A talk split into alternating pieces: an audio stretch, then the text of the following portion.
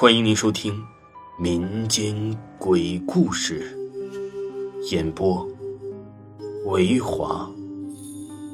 如果您喜欢维华讲的民间鬼故事，那您就不要吝啬您的小手，点个赞，关注一下再走吧。精彩继续。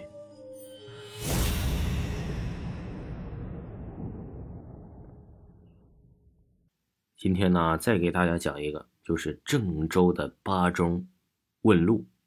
上个世纪八十年代中期，巴中啊出过著名的一起杀人事件。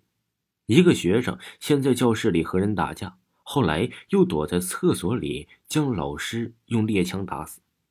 事后啊，巴中从初中和高中兼有的学校改成了初中，在校门口也新修了一座流水的假山。造山是取镇邪之意，水是路，是财，送走邪气，带来新的生机。可惜了，这座假山上有一个重大的细节被忽略了：山上造了很多松鹤、凉亭、小桥，这就代表了驻留，所以邪气被留住了。因此，外界传说巴中一直有个杀人鬼，而且呀，这巴中发展到哪里，这个杀人鬼也就跟在那里。八中的校内有一个塑胶的运动场，当时啊，巴中本校和分校都在一起，共用一个运动场，只是学费不同。八中没有住校生，家属区和校园都是隔开的，所以这个空旷的运动场在晚上啊是没有人用的。夜深人静，整个校园只剩门卫和一个保卫人员。运动场没有灯光，又离校门很近。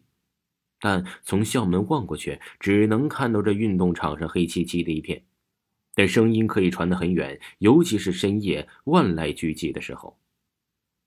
五月的一个晚上，一个保卫听到教学楼里有声音，而且声音很大，扑通扑通的，像是有人在搬东西，又像是有人在打架。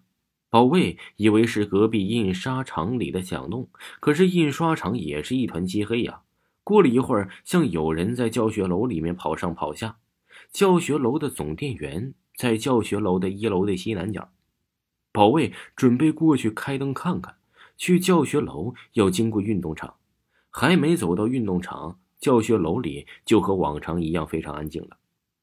保卫呀，刚从部队转业，从八中以前的杀人案也是一无所知。他举起手灯，对着教学楼照了一遍，门窗紧闭，没有一丝的人声，也没有一声异响。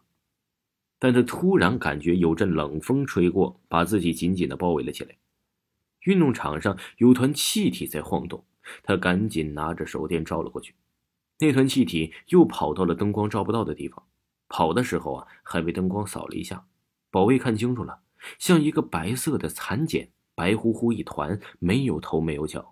一人来高，不挨地面，是从地上飘过。他远远的飘过了体育场的另一端，站在那里不动了。灯光的射程有限，保卫啊大喊着胆的问了一句：“谁呀？”七团没有出声。保卫大喊一声：“啊，干什么的？”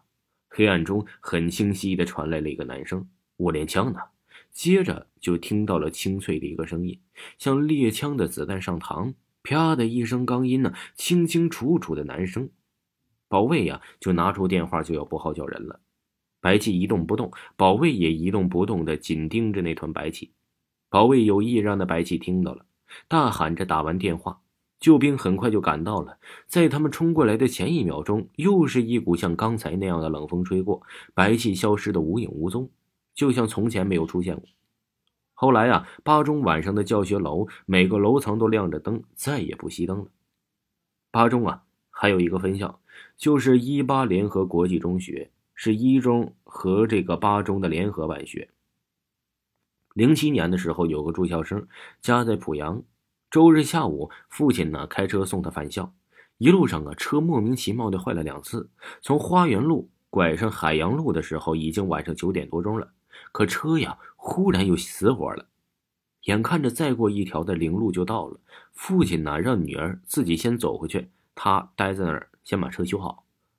女生背着书包沿沿海路啊向北自东的方向西走，到索林路和海陵路交叉口的时候，看到索林路路东啊站着一个穿着老式的黄军装、单肩背一个绿军书包的人。